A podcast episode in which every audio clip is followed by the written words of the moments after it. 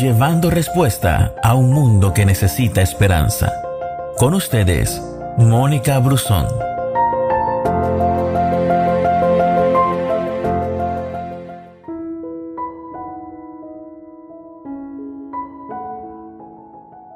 Romanos 12, versículo 3 dice, basado en el privilegio y la autoridad que Dios me ha dado, le advierto a cada uno de ustedes lo siguiente. Ninguno se crea mejor de lo que realmente es.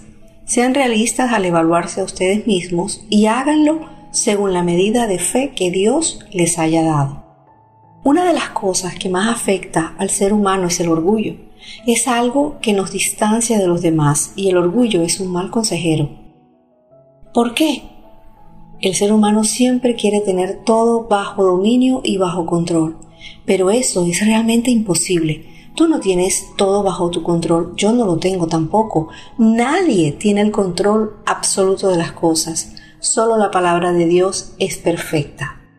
Sin embargo, nos encontramos en la vida tratando de impresionar y pretendiendo tener todo bajo control porque eso nos da una buena imagen. Sin embargo, una de las cosas que nos permite obtener un cambio que no es transitorio, sino duradero en la vida es siendo honestos siendo honestos y evaluar en qué punto nos encontramos.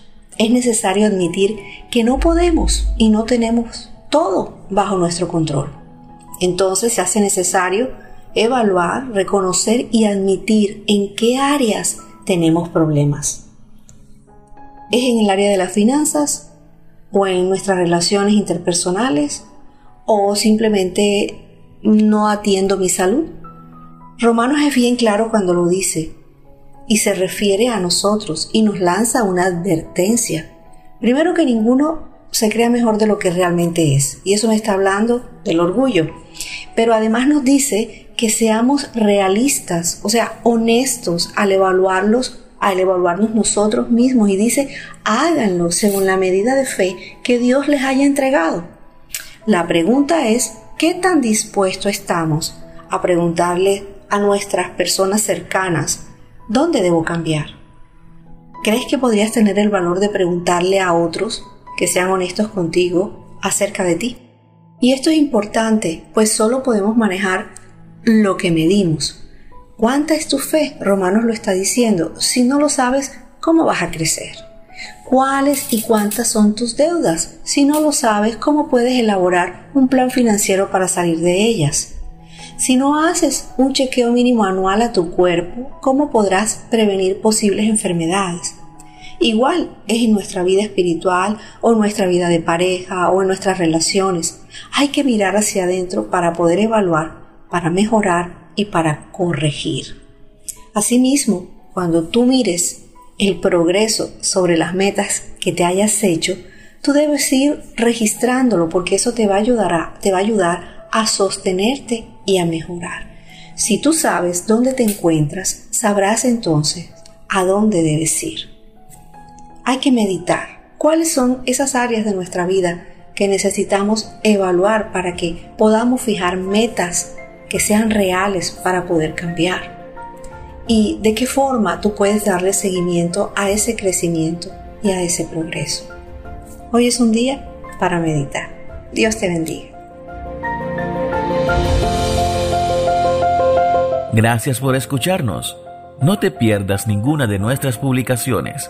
No olvides compartir este audio con todos tus amigos. Que Dios te bendiga.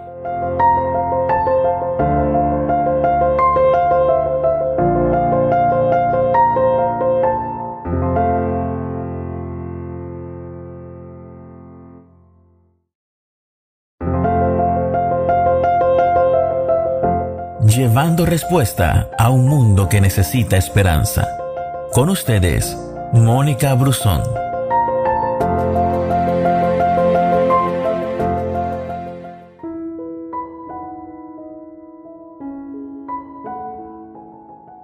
Dios nos ha entregado autoridad. Él nos anima a tomar la autoridad y a ordenar su poder. La autoridad es más fuerte que el poder y la autoridad es el elemento de control sobre una fuerza. Jesús nos entregó toda la autoridad sobre el poder del enemigo. El enemigo nos desafiará y va a tratar de confundirnos, pero no debemos desanimarnos. Ahí la palabra es clave en tu vida, porque estamos destinados a la victoria en el poderoso nombre de Jesús. El triunfo viene a través de Jesús. El libro de Colosenses capítulo 1 versículo 11 dice, también pedimos que se fortalezcan con todo el glorioso poder de Dios para que tengan toda la constancia y la paciencia que necesitan. La autoridad dirige el poder. Un ejemplo muy sencillo es un automóvil viene por una vía con una velocidad desafiante y de pronto aparece eh, un uniformado en un vehículo de la policía, la sirena y todo lo que tú te estás imaginando, la escena donde aparece ese policía, ¿verdad? Este hombre puede pararse delante del automóvil y al prender la sirena y el conductor de ese automóvil va a detenerse. ¿Sabes? Se va a detener no porque el hombre tenga más poder, sino por la autoridad que en ese momento él está representando en la vía. Jesús aseguró nuestro poder y autoridad en la cruz. Él vino a la tierra como hombre por una razón, para volver a capturar la autoridad que el enemigo había robado a través de la desobediencia de Adán en el jardín. Jesús fue llamado el último Adán, así lo dice Primera de Corintios 15:45. El primer hombre, Adán, se convirtió en un ser viviente, pero el último Adán, es decir, Cristo, es un espíritu que da vida. Y después de asegurar ese poder y autoridad, Él lo entregó libremente en manos de aquellos que creerían en Él. Tú y yo. Esa autoridad nos ha sido entregada para predicar el Evangelio, para vencer al enemigo, para ser partícipes en la obra de Jesús y para hablar desde un punto de autoridad. El poder de Dios está en su palabra y necesitamos aprender a utilizar lo que Dios nos ha dado y caminar desde un punto de autoridad. Jesús dijo cosas como, sé sano, toma tu cama y anda. A ti y a mí se nos ha entregado toda la autoridad. El enemigo no quiere que te des cuenta de tu lugar de autoridad en Jesús, porque si lo haces, ese poder con el que caminas te hace absolutamente peligroso para Él. Él no tiene defensa contra ti cuando tú caminas en el poder de la palabra de Dios. Depende de nosotros ponernos de pie, tomar esa misma autoridad y detener el poder del enemigo. Podemos hacerlo. O Dios no nos los hubiera dicho. Dios te bendiga. Gracias por escucharnos. No te pierdas ninguna de nuestras publicaciones. No olvides compartir este audio con todos tus amigos. Que Dios te bendiga.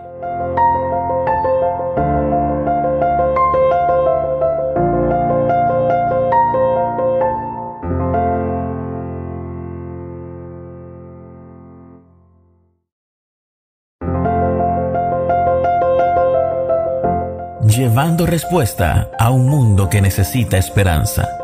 Con ustedes, Mónica Brusón.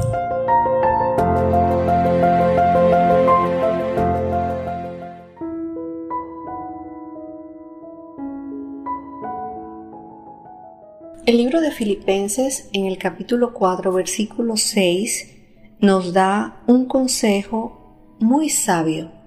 Dice, no se preocupen por nada, en cambio, oren por todo y díganle a Dios todo lo que necesitan y denle gracias por todo lo que Él ha hecho.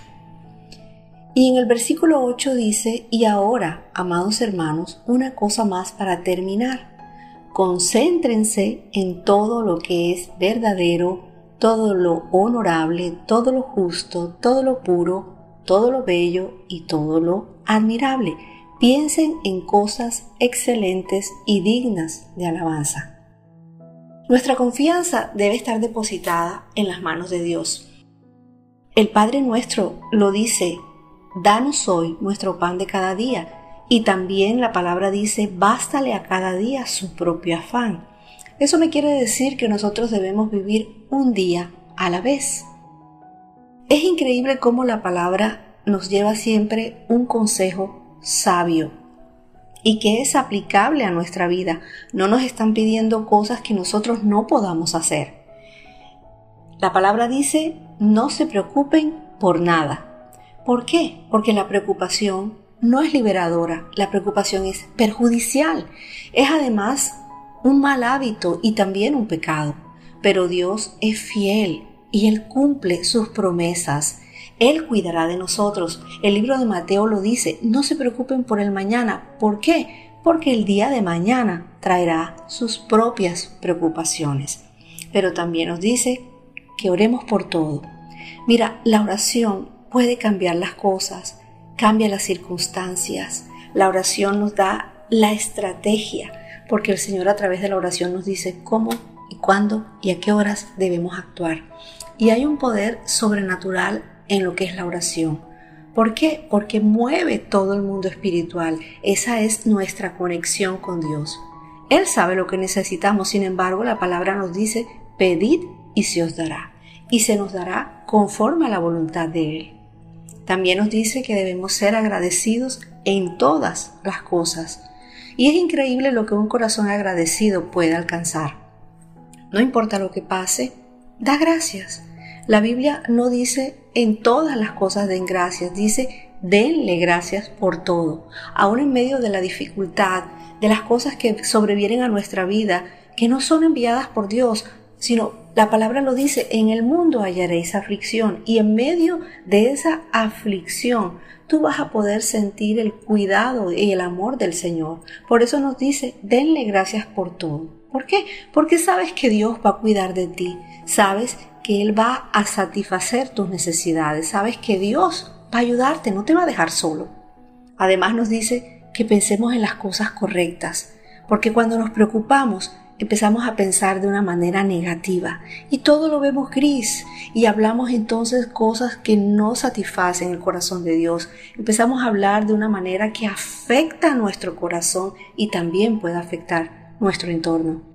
Por eso Él nos da una lista de cosas sobre las cuales nosotros debemos pensar, cosas que son verdaderas, que son honorables, que son correctas, que son puras, que son admirables, que son excelentes y dice la palabra dignas de alabanza. ¿Y dónde se encuentran esas palabras? Pues las vas a encontrar en la Biblia. Esos pensamientos puros, que son hermosos, que son diáfanos, que son honorables, allí los vas a encontrar. Necesitas leer, necesitas estudiar, necesitas memorizar y llenar tu mente y tu corazón con la palabra de Dios. Isaías lo dice, tú guardarás en perfecta paz a todos los que confían en ti, a todos los que se, los que se concentran en ti, a todos los que llevan a ti sus pensamientos. Dios te bendiga. Gracias por escucharnos. No te pierdas ninguna de nuestras publicaciones. No olvides compartir este audio con todos tus amigos. Que Dios te bendiga.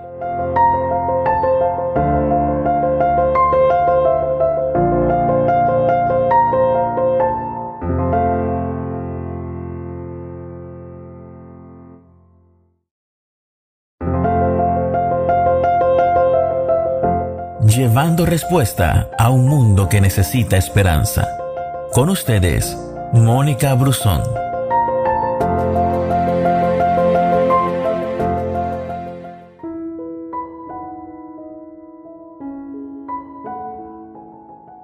Has pedido, pedido y pedido y tal vez no has visto una respuesta tan inmediata como tú quisieras y te has dado por vencido, creyendo que las cosas nunca van a cambiar. ¿Y cómo, cómo piensas tú que Dios quiere que comiences a orar por esa necesidad? A veces no sabemos cómo pedir y pedimos mal. La palabra lo dice. Entonces cuando tú quieres algo para tu vida, siempre es necesario que le digas al Señor, esto es lo que yo quiero. Pero seguramente tú tienes cosas mejores para mí. Y tú lo depositas allí en la voluntad del Señor. Tal vez Él quiere mover aún más tu fe. También la pregunta es, ¿estás mirando con los ojos de la fe o estás mirando con los ojos del temor o de la incredulidad? El libro de Marcos en el capítulo 11, en el versículo 22 al 24 dice, Tengan fe en Dios, les digo la verdad, ustedes pueden decir a esta montaña, levántate y échate al mar, y sucederá. Pero deben creer de verdad que ocurrirá y no tener ninguna duda en el corazón. Les digo, ustedes pueden orar por cualquier cosa y si creen que la han recibido, será suya. Increíble esta palabra. La fe abre la puerta a los milagros y cada vez que Dios se mueve en la tierra y hace un milagro es porque alguien creyó. He visto el corazón de madres moverse en fe a orar por sus hijos. Y he visto también cómo el milagro se ha dado y sé que ha sido la respuesta de Dios a la oración. Cada vez que hay un milagro es porque alguien se ha anticipado en ese tipo de oración que mueve montañas. La pregunta es, ¿cuál es esa montaña? ¿Cuál es ese monte que necesitas que se mueva para que el milagro sea una realidad en tu vida? Marcos nos los dice, tengan fe en Dios. Ustedes pueden decirle a esta montaña, levántate y échate al mar y sucederá. Pero deben creer de verdad que va a ocurrir y no deben tener, mira cómo nos advierte, que no debemos tener duda en el corazón. Les digo, dice Marcos, ustedes pueden orar por cualquier cosa y si creen que la han recibido, será suya. La fe mueve montañas. En mi vida particular ha sucedido de la misma manera. Hay cosas por las cuales yo no siento una pasión por orar, por algo que quiero. Simplemente pienso que en la medida de mis posibilidades las cosas se van a dar. Pero cuando yo he querido algo, he necesitado algo, y te hablo de todas las áreas en la vida, yo te puedo decir que yo he visto mover la mano de Dios a mi favor de una manera impresionante. ¿Por qué? Porque me he concentrado, porque he puesto en acción mi fe, porque la ley de la fe es la ley más grande que exista, más allá que la ley de la naturaleza, y allí es donde se dan los milagros. Porque cuando usamos la, fe, la ley de la fe entra en una práctica sobrenatural y puede hacer realidad todo aquello que nosotros estamos anhelando. Dios sigue haciendo milagros. Claro que sí, por supuesto que los hace. Yo los he visto en mi vida y lo he visto en la vida de las personas que me rodean. Entonces, cada vez que ejercitas tu fe, Dios hace milagro. La pregunta es, ¿cuál? Otra vez, es la montaña que necesitas sea movida en tu vida. ¿Cuál es la cosa que tú en tu corazón, ingenuamente o allá en el fondo, has decidido que nunca va a cambiar? Pero ¿cómo sabes que no va a cambiar? Tal vez Dios quiere que tú sustituyas todo tipo de leyes por la fe. Él lo ha hecho en el pasado y Él lo está haciendo hoy en todo el mundo. Dios es experto en mover montañas. No dudes ni subestimes lo que Dios quiere hacer en tu vida. No seas incrédulo. La Biblia dice en Mateo 13:58 que por la incredulidad de ellos Jesús no hizo milagros en ese lugar. Tal vez no estás viendo muchos milagros en tu vida. La pregunta nuevamente es, ¿con qué ojos estás mirando? Te animo a que mires con los ojos de la fe, porque la fe abre la puerta a los milagros. Dios te bendiga. Gracias por escucharnos. No te pierdas ninguna de nuestras publicaciones no olvides compartir este audio con todos tus amigos. Que Dios te bendiga.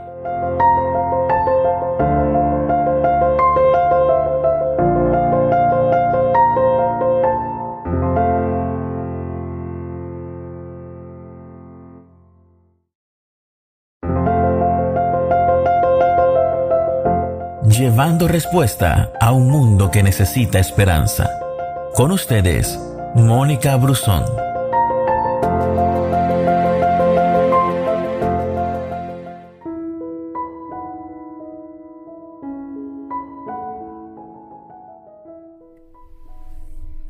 Una historia muy interesante en el libro de Marcos, en el capítulo 16, a partir del versículo 46, y cuenta que Jesús y sus discípulos llegan a Jericó y una gran multitud los seguía. Pero también dice que había un mendigo que era ciego y que se llamaba Bartimeo y él estaba sentado junto al camino. Cuando Bartimeo oyó que Jesús de Nazaret estaba cerca, él comenzó a gritar, Jesús, hijo de David, ten compasión de mí. Sin embargo, la gente que estaba alrededor de ellos mandaban a callar a Bartimeo, pero él grita más fuerte, Hijo de David, ten compasión de mí. Y cuando Jesús lo oye, se detiene y le dice a sus discípulos, díganle que se acerque. Así que ellos llamaron al ciego y le dijeron, Jesús te está llamando. La palabra cuenta que Bartimeo echó a un lado su capa, su abrigo, se levantó de un salto y se acercó a Jesús. Y Jesús le hace una pregunta muy interesante. Le dice, ¿qué quieres que haga por ti? Y Bartimeo le dice, Señor, quiero ver. La palabra no registra cómo él queda ciego, no lo sabemos, solo sabemos que era un hombre que no podía ver y que por causa de esa dificultad él era un mendigo, se ganaba la vida en la calle. Y este es el último milagro de sanidad que se registra en el libro de Marcos. Sin embargo, en esta época en el que estamos pasando por situaciones tan eh, difíciles, hemos visto gente partir con el Señor a causa, a causa del virus, hemos visto familias eh, completas enfermas, eh, en situaciones muy difíciles. Eh, mi país, Colombia, está sufriendo una nueva oleada y así hay otros países que están sucediendo exactamente lo mismo. Entonces eh, uno clama al Señor. Yo, yo me imagino que cuando hemos estado en esas circunstancias tan difíciles donde no vemos salida, donde no podemos ver, Bartimeo no podía ver, sin embargo, él no podía ver lo que estaba sucediendo, pero él estaba escuchando de un Jesús que hacía milagros poderosos. Jesús hacía milagros, Jesús hace milagros y Jesús seguirá haciendo milagros. Nosotros tenemos que poner nuestra fe en acción, precisamente así como lo hizo Bartimeo, porque va a llegar el momento en que Jesús se va a detener. Y se va a detener y te va a preguntar, ¿Qué quieres que haga por ti. Y tú vas a tener la libertad de acercarte y decirle, Señor, yo necesito sanidad, yo necesito que me ayudes, yo no me siento bien. Y creo que además de hacerlo por nosotros mismos, nosotros podemos, debemos y tenemos que clamar por aquellos que en este momento están viviendo circunstancias tan adversas, que sus fuerzas están tan menguadas, que algunos están en unidades de cuidados intensivos o, en habitaciones especiales, pasando momentos fuertes en soledad, porque una de las cosas que ha traído la enfermedad en estos tiempos ha sido la soledad. Gente que llega a los hospitales con un corazón deshecho porque no saben si van a regresar a sus casas, no saben si van a volver a ver a sus familias. Así que tú y yo debemos unirnos en oración por aquellos que en este momento están padeciendo una enfermedad y por sus familias para que Dios los sostenga en su fe y para que ellos, así como, como tal cual lo hizo Bartimeo, puedan clamar y sin importar las voces que se levantan y que te quieren detener para obtener el milagro. Este es el momento de clamar, este es el momento de acercarse a Jesús, este es el momento de decirle, Señor, ten misericordia de mí. Y yo estoy segura que una vez más Jesús se va a detener y te va a preguntar, ¿qué quieres que haga por ti? Dios te bendiga. Gracias por escucharnos. No te pierdas ninguna de nuestras publicaciones. No olvides compartir este audio con todos tus amigos. Que Dios te bendiga.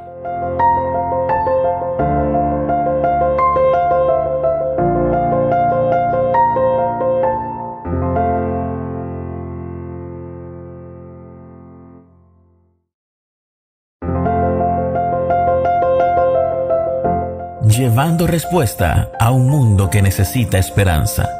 Con ustedes, Mónica Brusón.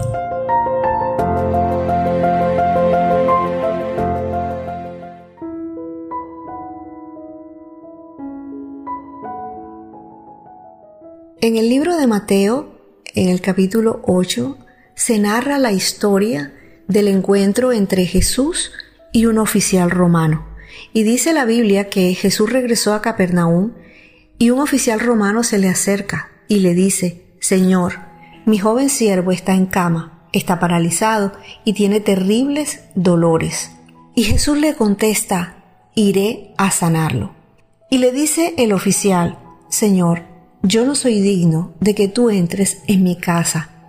Tan solo pronuncia la palabra desde donde tú estás y mi siervo se va a sanar.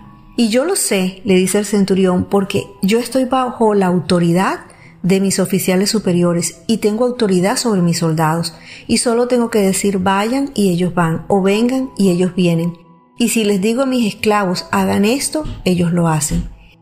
Y narra la, historia que Jesús quedó asombrado y se dirige a los que lo seguían y les dice, a la verdad, yo no he visto una fe como esta en toda Israel. Mira, un oficial romano era un centurión con un mando táctico o un mando administrativo dentro de las filas eh, del ejército y ellos tenían a su cargo eh, soldados y había seguramente muchos oficiales con rango superior al centurión. Pero este centurión no permitió que ningún obstáculo se interpusiera entre él y Jesús. Podrían haber muchas cosas que podían ser unas barreras entre ellos. El orgullo, la distancia, eh, la duda, tal vez el idioma, tal vez la raza, o, las diferencias que habían entre el pueblo romano y el pueblo judío. Sin embargo, este hombre, con esa fe sencilla, con esa fe diáfana, con esa fe que cree a pesar de todo, se acerca a Jesús e intercede por ese siervo que él tenía eh, bajo su cargo. Y sabes que eso nos habla de cuán importante es la oración y la intercesión por otros. Hay muchos eh, que están a nuestro alrededor que necesitan ser sanos, sanos físicamente, sanos eh, emocionalmente, sanos en sus finanzas, porque la, la sanidad es necesaria para que nosotros podamos vivir en libertad. Pero Jesús vino, Jesús vino a romper todas esas cadenas, Jesús vino a hacernos realmente libres. Pero nuestra fe tiene que ponerse en acción. Tú y yo sabemos que no hay nada imposible para Dios. Entonces, ¿cómo es que Jesús se sorprende? si Él todo lo sabe, todo lo ve y todo lo conoce. Pero en este pasaje Jesús se sorprende por ese nivel de fe que este hombre tenía, a tal punto que logró lo que quería. Y él se presenta ante Jesús pidiéndole que su presencia viniera de una manera sobrenatural sobre su criado. Señor, tú no tienes que ir a mi casa. Tú no tienes que estar allí porque solamente lanza la palabra, lanza la palabra y él será sano Mira, él solo presentó su petición y Jesús le dice, yo iré y le sanaré. Sabes, en el lugar donde tú estés, en el lugar donde estés las personas que amas y que están pasando por dificultades, en este momento nos levantamos con una oración llena de fe para declarar que esas personas serán sanas en este momento, física, emocional, financieramente. No sabemos cuáles son las peticiones de sus corazones, pero una persona que se levanta para interceder por otros está abriendo brecha está haciendo un camino para que el milagro, para que Jesús diga simplemente, lo haré. Jesús está dispuesto a hacer ese milagro que tú y yo necesitamos. Sabes, Él tiene toda la autoridad, tiene todo el poder, tiene toda la grandeza y la santidad para hacer el milagro que tú y yo necesitamos. Dios es fiel y Él no te dejará solo, ni a ti ni a los tuyos. Por lo tanto, eleva una oración con una fe sencilla, genuina, con la seguridad de que Jesús está allí y te va a decir, iré y les sanaré. Dios te bendiga. Gracias por escucharnos. No te pierdas ninguna de nuestras publicaciones. No olvides compartir este audio con todos tus amigos. Que Dios te bendiga.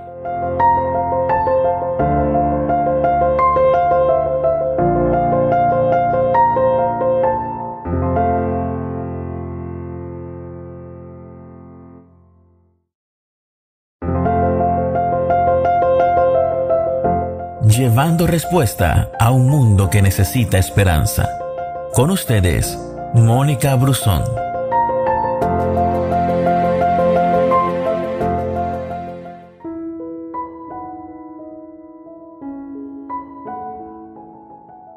Es increíble cómo el ser humano puede ir mostrando por la vida eh, una faceta distinta a lo que realmente es, pretendiendo ser personas que no somos porque tenemos miedo de que si dejamos que otros vean lo que realmente somos, seremos rechazados. Y ese es uno de nuestros temores más profundos.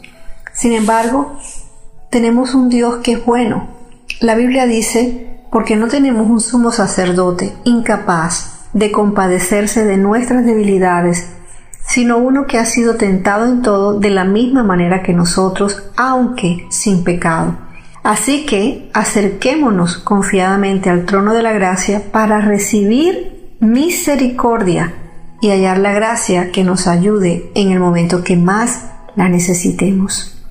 Dios es bueno y jamás nos rechazaría, aunque a veces seamos desobedientes y hagamos cosas que sabemos que lo van a herir. Siempre, siempre, nunca lo dudes, podremos llegar a Él.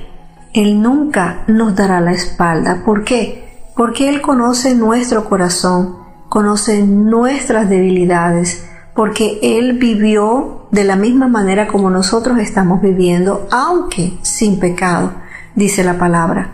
Pero nosotros podemos llegar en confianza donde Él, con un corazón contrito y humillado.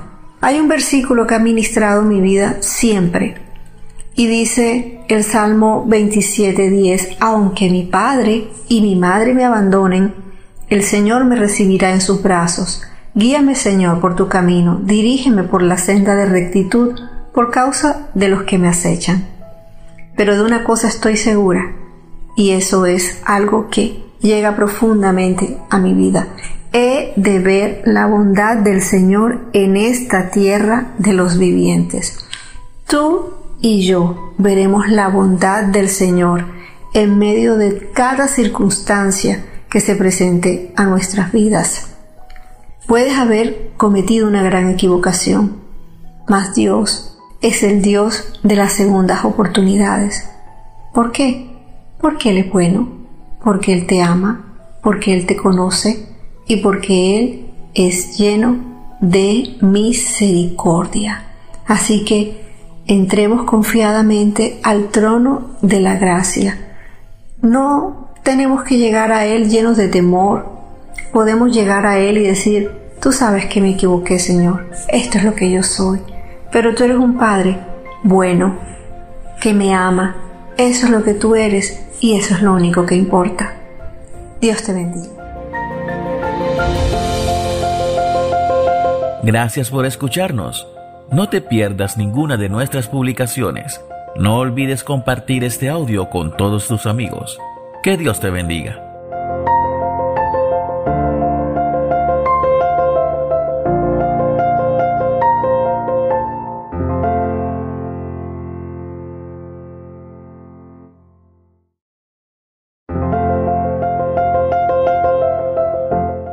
Llevando respuesta a un mundo que necesita esperanza. Con ustedes, Mónica Brusón.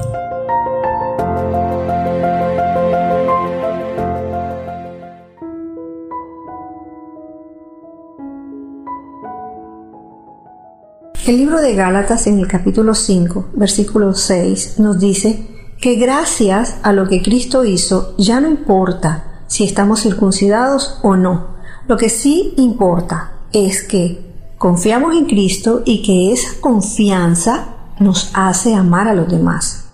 La palabra también dice que si yo no tengo amor, soy como un metal que resuena. Si nuestra vida no está llena de amor, entonces nada de lo que digamos o de lo que hagamos o cuanto sepamos o creamos o entreguemos importará. Igualmente, de nada vale lograr cosas si no tienes amor. Primera de Corintios 13:3 dice, si yo diera todo lo que tengo a los pobres y hasta sacrificara mi cuerpo, podría jactarme de eso, pero si no amara a los demás, no habría logrado nada. Es bueno tener metas personales en la vida, porque esas metas marcan un derrotero en tu vida, pero no se pueden convertir en una obsesión, porque allí entonces los logros serán más importantes que las demás cosas. Puedes ser famoso, Puedes ganar premios como emprendedor, ser el empresario del año, construir empresa, tener éxito en tu trabajo. Pero recuerda, la Biblia nos dice que no tiene valor si no amas, lo cual me quiere decir que las relaciones son más importantes que nuestros logros. La vida se trata de relaciones, no de logros. Puedes ser el mejor orador, brillante, tener un excelente nivel eh, de conocimientos, puedes tener la fe que mueve montañas, tu generosidad puede ser a todo dar y, la, y puedes tener la bondad de la Madre Teresa de Calcuta, pero si no tienes amor en tu corazón, no tiene valor. Lo único que importa es, ¿amas a Dios? ¿Y amas a tu prójimo? Un día ya no vamos a estar, partiremos y vamos a estar frente a frente con el Señor. Y cuando Él evalúe nuestra vida, Él no va a mirar ni nuestra cuenta bancaria o nuestra lista de logros o nuestra lista de calificaciones. No le van a importar ni nuestros trofeos, Él no va a mirar quién te recomienda o tu hoja de vida, qué tan buena o no buena fue. Él simplemente va a establecerse en una regla ¿Me has amado? ¿Has amado a tus semejantes? Eso es la gran comisión. Ama a tu Dios con todo tu corazón y a tu prójimo como a ti mismo. Por eso Pablo nos enseña que nuestra confianza es Cristo y nuestra fe debe ser expresada a través del amor. Dios te bendiga. Gracias por escucharnos. No te pierdas ninguna de nuestras publicaciones. No olvides compartir este audio con todos tus amigos. Que Dios te bendiga.